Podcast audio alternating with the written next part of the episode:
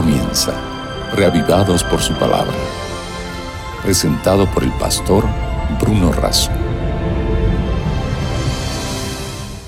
Porque no solo de pan vive el hombre, sino de toda palabra que sale de la boca de Dios.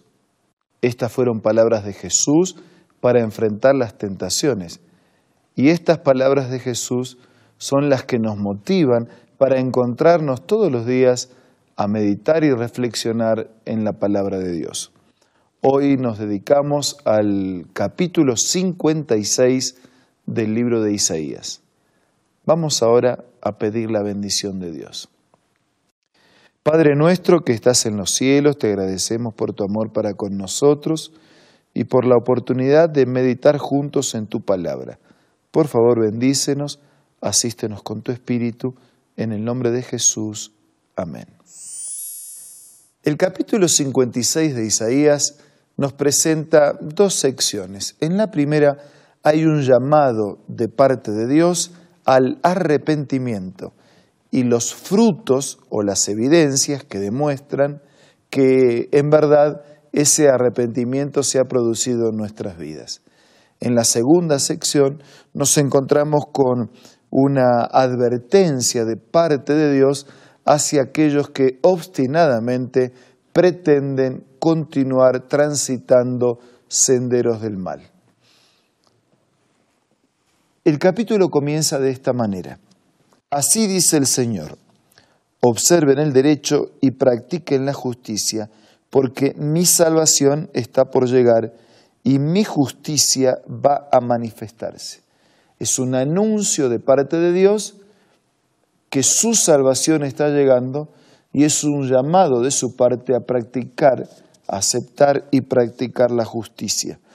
El versículo 2 dice, Dichoso el que así actúa y se mantiene firme en sus convicciones, el que observa el sábado sin profanarlo y se cuida de hacer lo malo. Está haciendo referencia a uno de los diez mandamientos y está haciendo referencia a la totalidad de una vida practicando el bien. Hay una mención al extranjero, al que no era parte directa del pueblo de Israel, pero para quienes las puertas también estaban abiertas. El extranjero que por su propia voluntad se ha unido al Señor no debe decir, el Señor me excluirá de su pueblo. Tampoco debe decir el eunuco, yo soy más que un árbol seco. Porque así dice el Señor, a los eunucos que observen mis sábados, que elijan lo que me agrada y sean fieles a mi pacto, les concederé ver grabado su nombre dentro de mi templo y de mi ciudad. Eso les será mejor que tener hijos e hijas. También les daré un nombre eterno que jamás será borrado.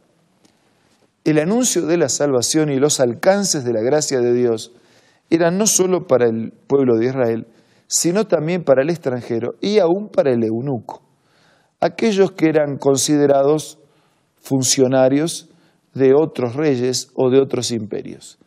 Pero es que la gracia de Dios alcanza a todos, inclusive a los últimos de la fila, aquellos que en primera instancia o a primera vista, en la opinión de los hombres, parecieran no tener chances, para Dios tienen chances. El versículo 6 repite, y a los extranjeros que se han unido al Señor para servirle, para amar el nombre del Señor y adorarlo, a todos los que observan el sábado sin profanarlo y se mantienen firme en mi pacto, los llevaré a mi monte santo, los llenaré de alegría en mi casa de oración, y aceptaré los holocaustos y sacrificios que ofrezcan sobre mi altar, porque mi casa será llamada casa de oración para todos los pueblos. Dios promete para los extranjeros, no solo para el pueblo de Israel, sino también para los extranjeros, para los que estaban aparentemente fuera del alcance de las bendiciones de Dios, Dios promete la misma misericordia, la misma gracia, la misma promesa. Eh, hay promesas que tienen que ver con, con nombres grabados para siempre. una extensión de la vida por la eternidad. Pero tanto el extranjero, el eunuco, como el israelita, todos deberían aceptar el mensaje de la voluntad de Dios. Aparece citado más de una vez en este capítulo el sábado como uno de los diez mandamientos, como una manera de decir eh, quienes la, la salvación está al alcance de todos, pero de todos se espera lo mismo, se espera el respeto de los mandamientos de Dios en la continuidad de lo que es la voluntad del Señor en la vida de sus hijos.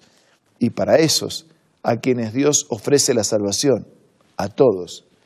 Y para esos todos que reciben la salvación de Dios, pero que están dispuestos a dar frutos dignos de arrepentimiento, evidenciados en una vida de obediencia a todos los mandamientos de Dios, la seguridad de que un día habitarán el monte santo, que un día serán llenos de alegría, que un día Dios recibirá también su sacrificio, su entrega, su compromiso, su amor, su devoción, porque su casa de culto, de oración, de adoración, es una casa de culto, de adoración para todos los pueblos.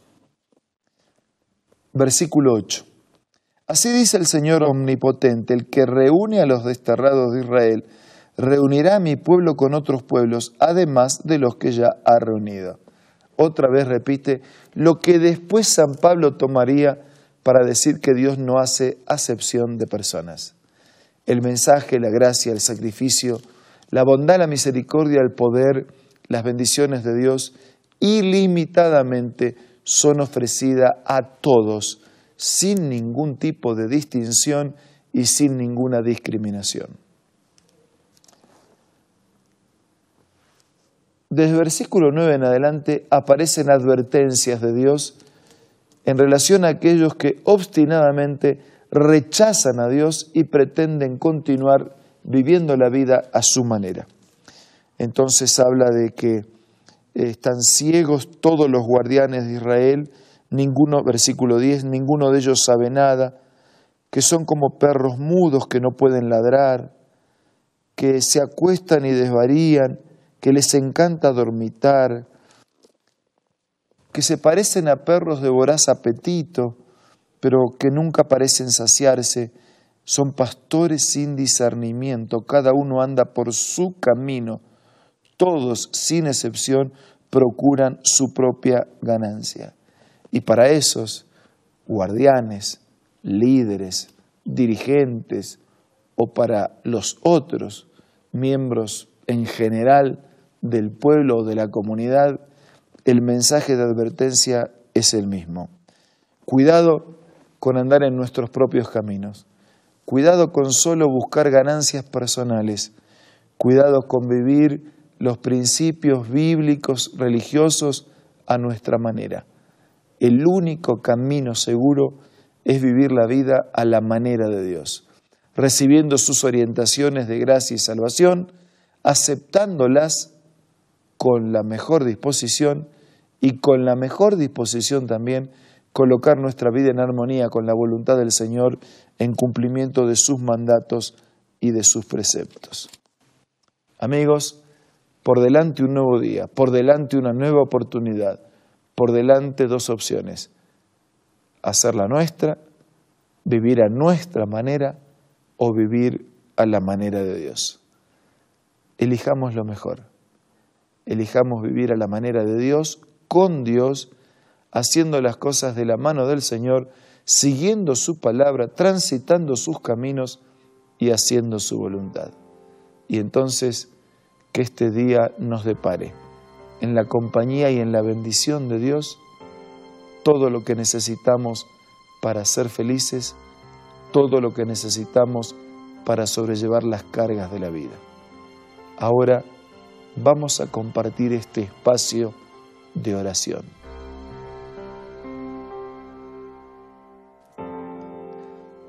Padre nuestro que estás en los cielos, muchas gracias por la oportunidad de meditar en tu palabra y por tu llamado ofreciéndonos la salvación. Gracias también por mostrarnos un camino diferente que armoniza con tu palabra y tu voluntad. Hoy elegimos caminar en armonía al contenido de tu palabra. Bendícenos, ayúdanos. Sé con todos nuestros amigos, sus luchas, sus necesidades, sus desafíos de vida. Te pido, te agradezco todo en el nombre de Jesús. Amén.